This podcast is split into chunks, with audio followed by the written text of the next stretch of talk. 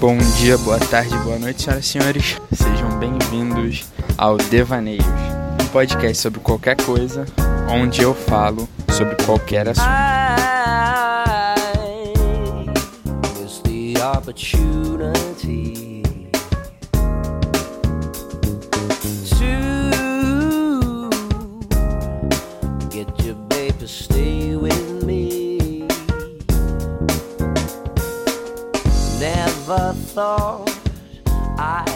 regret the excuses that I've made.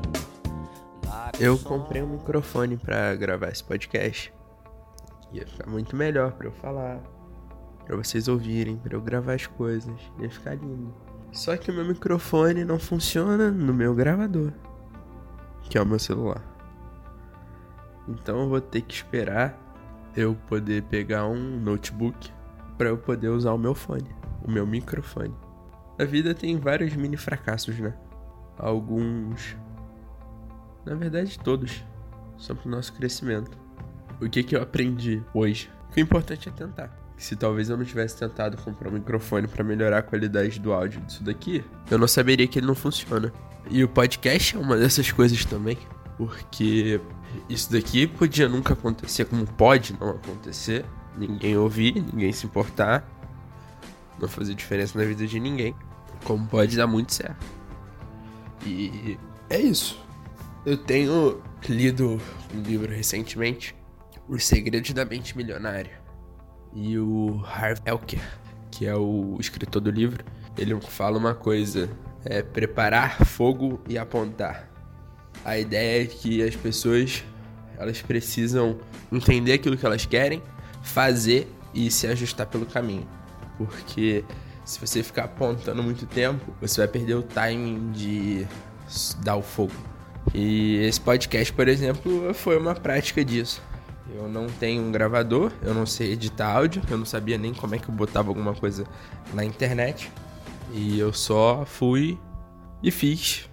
Esses primeiros a qualidade não ficou boa. Até eu mesmo não soube muito bem como me comunicar, muitas coisas estavam bem fundamentadas na minha mente, mas quando eu fui passar isso para um gravador não ficou bom. Mas foi aquilo que eu vi falando, todo podcast eu falo, daqui a pouco vai virar um bordão do podcast. Esse podcast aqui é para eu aprender a me comunicar.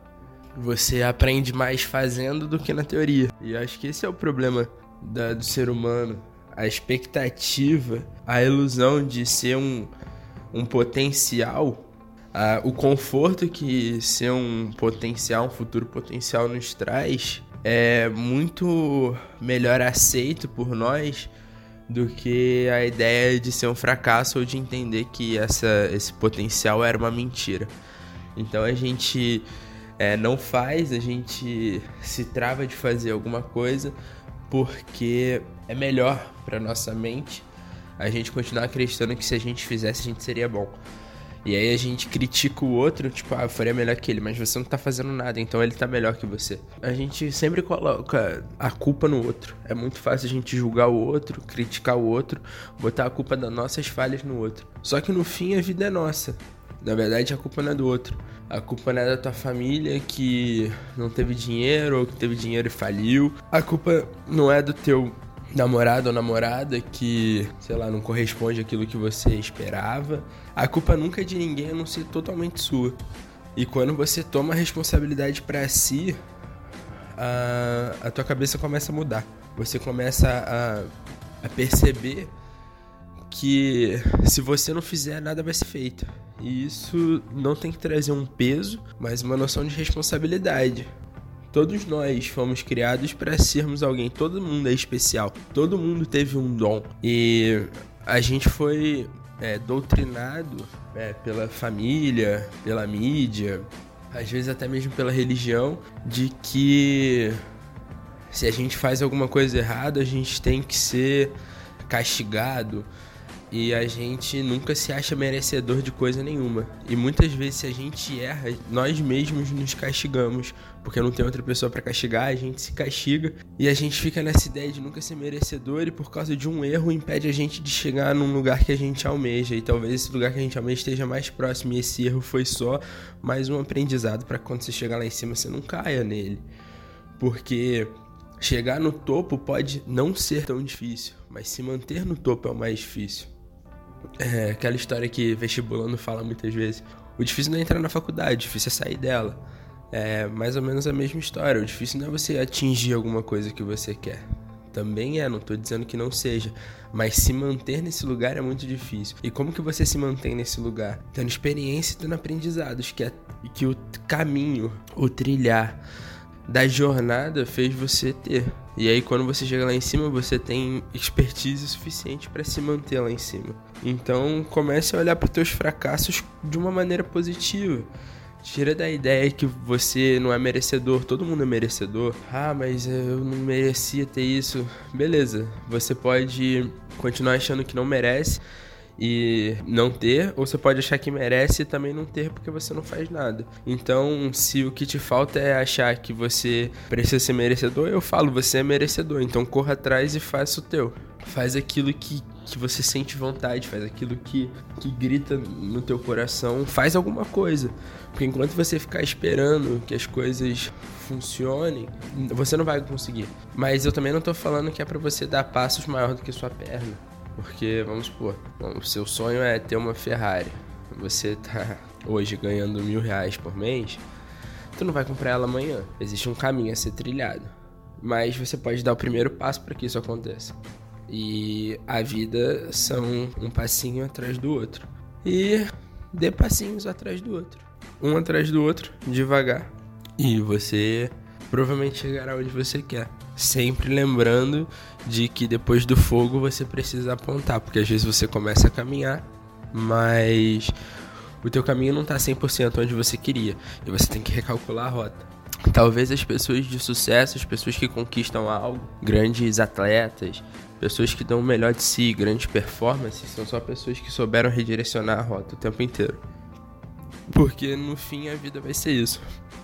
Redirecionar a rota para chegar a algum lugar. E não pense porque algum objetivo que você tenha na vida é para daqui 20 anos, 30 anos que você não tem que fazer hoje, porque 20, 30 anos vão chegar.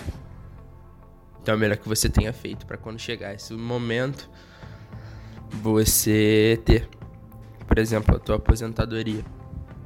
Um dia vai chegar. É melhor que você se prepare agora para ela do que quando ela chegar e você não ter nada. É, é muito bom falar aqui.